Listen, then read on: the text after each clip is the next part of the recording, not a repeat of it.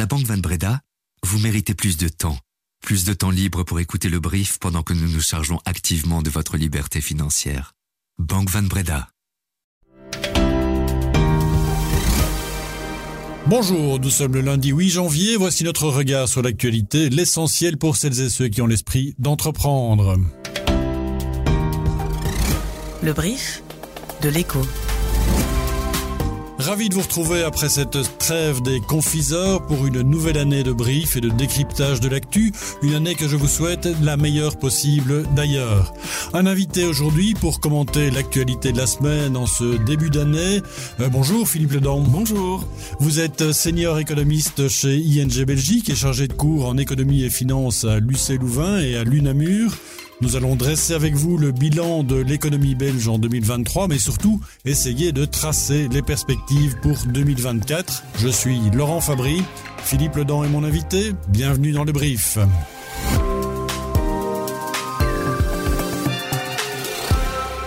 Le brief l'invité du lundi. Alors l'économie belge offre un visage assez paradoxal. D'un côté, en 2023, la croissance du PIB belge a dépassé celle de la zone euro, mais d'un autre côté, la Belgique fait partie des très mauvais élèves de la classe européenne en termes de budget et de finances publiques, avec un déficit qui dépasse assez largement les limites imposées par l'Europe. Alors Philippe, est-ce que la Belgique paye sa croissance finalement au-dessus de ses moyens? En tout cas, en, en, partie, parce que bah forcément, va, je veux dire, si, si on avait mis beaucoup plus d'ordre dans les finances publiques, forcément, on aurait moins de croissance. Il y a d'autres éléments euh, qui jouent. Évidemment, quand on a eu une période d'inflation, l'indexation automatique de la plupart des revenus joue un rôle très important dans notre capacité à générer mhm. plus de croissance que dans d'autres pays. Mais là aussi, on pourrait quelque part se demander, oui, mais quel est le prix de ça? Est-ce que ce n'est pas au-dessus de, de, nos moyens? Ou est-ce qu'on a malgré tout le bon équilibre entre le revenu des ménages et les, les, les coûts des entreprises? Est-ce que ça veut dire que le prochain gouvernement sera obligé euh, de facto d'appliquer une politique beaucoup plus austère?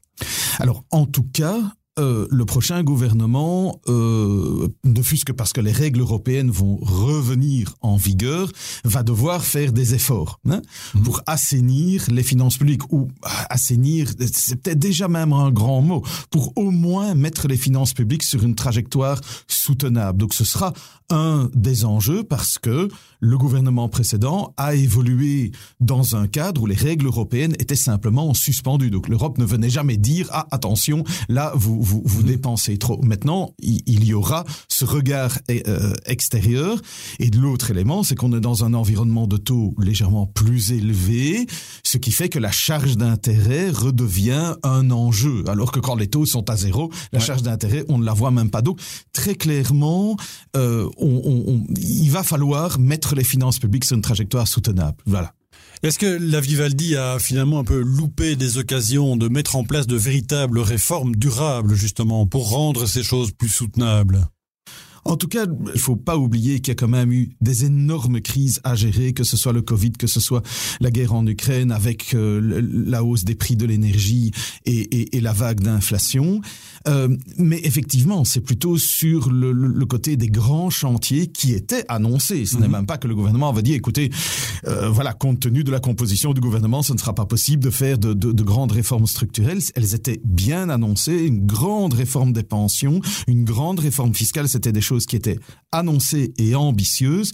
Et sur ce plan-là, eh bien, ce sera euh, au prochain gouvernement de, de, prendre, de prendre le relais parce que, effectivement, on n'a pas loin de là, été au bout des choses dans ces domaines-là en termes de réformes structurelles.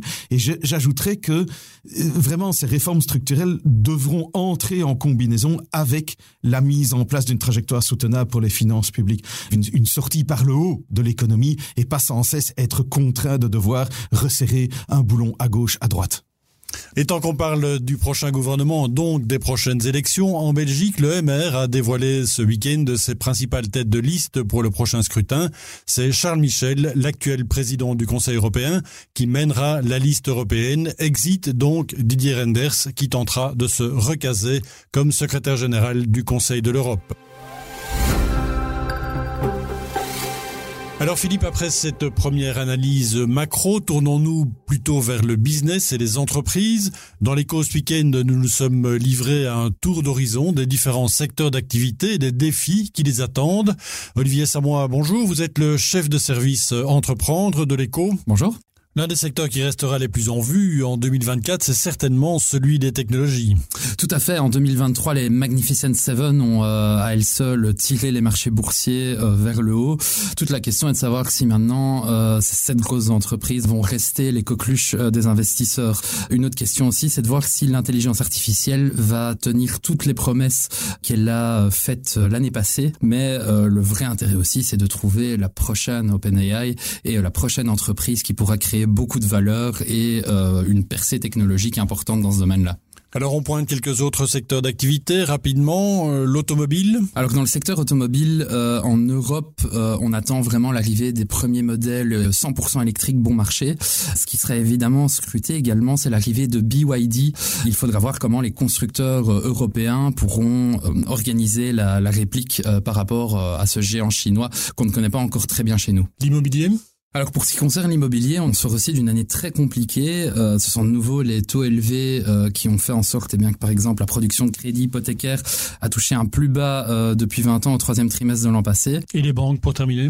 Les banques en Belgique en tout cas, la grosse actualité de 2023 c'était le fameux bon d'État Van Petegem. L'agence de la dette a déjà annoncé que cette année un nouveau bon d'État à un an devrait être émis. la vraie question ça va être est-ce que ça va stimuler la concurrence entre les banques? Et est-ce que celles-ci vont relever leur taux, euh, ce qui n'a pas vraiment été le cas euh, jusqu'à présent? Un commentaire, Philippe, sur ce prochain bon d'état Ça fera bouger les banques cette fois? Ça, on, verra. Je serai quand même déjà un peu plus optimiste sur ce qui s'est fait. Hein. Il y a quand même eu déjà des mouvements. Mais attention, n'oublions pas, comme ça a été dit, que 2024 va être probablement l'année du début des baisses de taux des banques centrales, donc de baisse des taux courts. Donc probablement que ce soit bon d'état ou d'ailleurs d'autres types d'investissements à court terme, puisqu'on parle ici d'un bon d'état à un probablement que les conditions seront quand même moins intéressantes.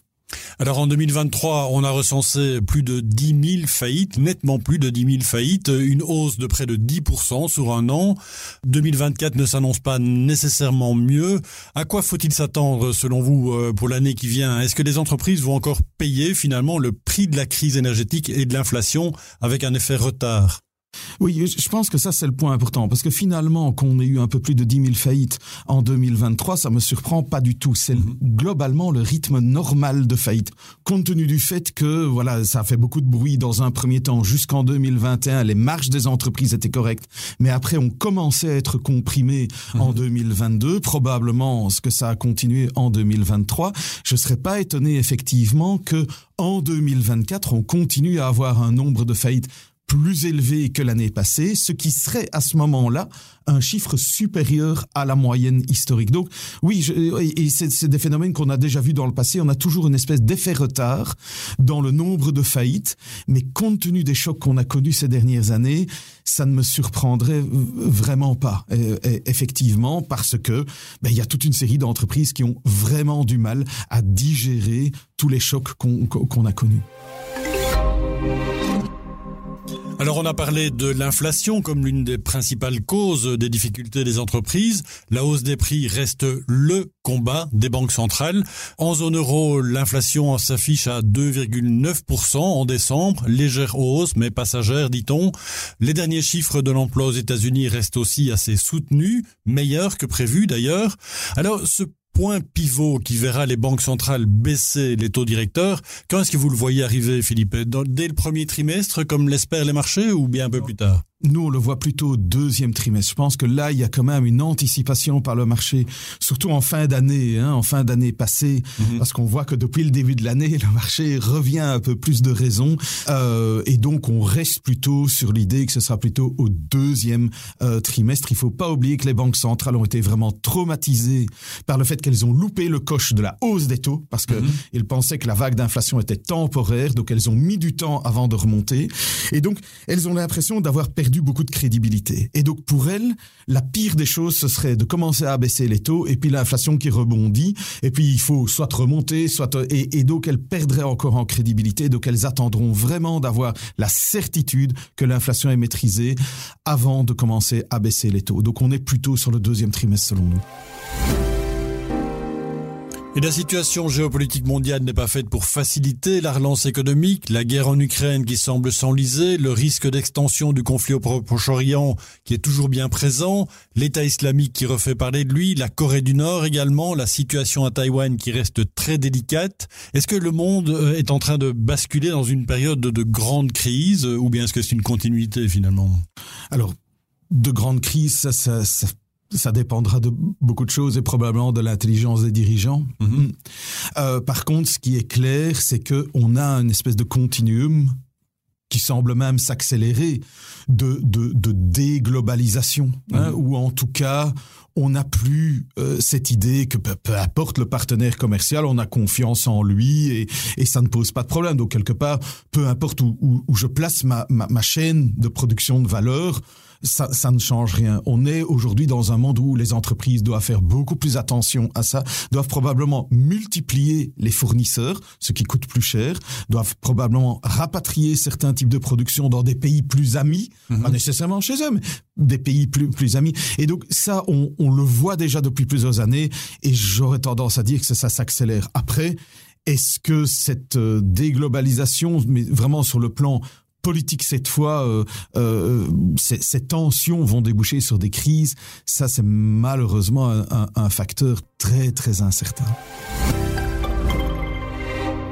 Alors les quelques 1,8 millions de Belges qui ont mis de l'argent de côté pour leurs vieux jours dans des fonds d'épargne pension peuvent par contre retrouver eux le sourire. L'an dernier, les valeurs des 21 fonds d'épargne pension a augmenté en effet en moyenne de près de 10%. Alors Philippe, la bonne tenue des fonds d'épargne pension traduit évidemment celle des marchés d'une manière générale. Euh, la belle envolée qu'on a connue fin d'année, elle est amenée à se poursuivre encore quelques semaines? Mais finalement, les planètes étaient bien alignées, euh, certainement sur la fin de l'année 2023. Pour 2024, est-ce qu'on va encore avoir une détente supplémentaire des taux, sachant que les marchés ont déjà pas mal anticipé mm -hmm. de baisse de taux des banques centrales, euh, je, je, serais très réservé là-dessus. Le début d'année sur le plan économique est un peu difficile, mais ça, je pense que les marchés l'ont déjà pricé. Donc tout va dépendre de la capacité, plutôt en deuxième partie d'année, dans un contexte où éventuellement, les, ou effectivement, en tout cas éventuellement, je dis, mais probablement les banques centrales vont euh, commencer à baisser les taux, où on aurait un contexte de reprise, mais si la géopolitique ne joue pas les troubles faits, je dirais qu'on a quand même une année qui devrait permettre une reprise économique, le, le, les marchés d'actions devraient alors anticiper ça et ça devrait donner euh, du grain à moudre hein, pour, pour la performance euh, de, de, de la poche action. Mais probablement que quand on a un fonds avec multi-assets, hein, comme on mm -hmm, dit, et le, mm -hmm. le fonds d'épargne pension ne sont rien d'autre que ça, euh, il faudra plutôt compter sur la poche action cette année. Si ce n'est pas le cas, et que c'est la poche obligation, ben ça voudra dire qu'on aura une grosse détente des taux, donc ça voudra dire qu'on aura eu un scénario économique assez mauvais, qui aurait obligé les banques centrales à drastiquement baisser les taux, et ça sincèrement je le souhaite pas.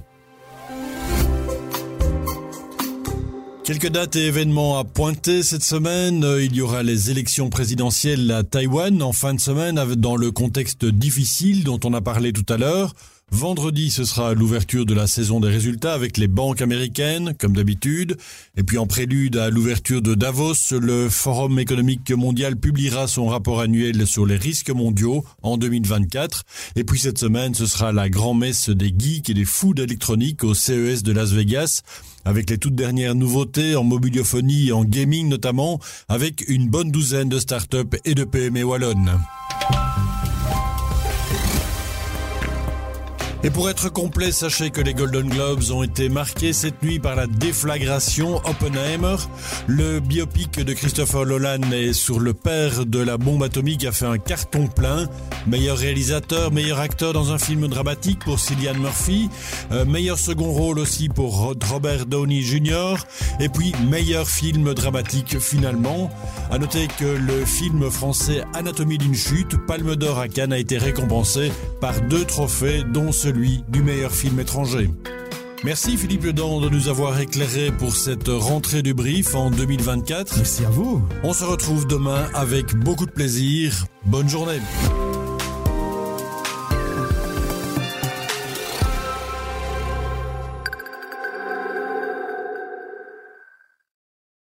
Vous méritez plus de passion. Vous méritez plus d'anticipation. Vous méritez plus d'anticipation de la part de votre partenaire patrimonial pour que vous puissiez toujours rester serein, même quand la bourse s'enflamme. Vous méritez également plus de Banque Van Breda pour votre vie professionnelle et privée.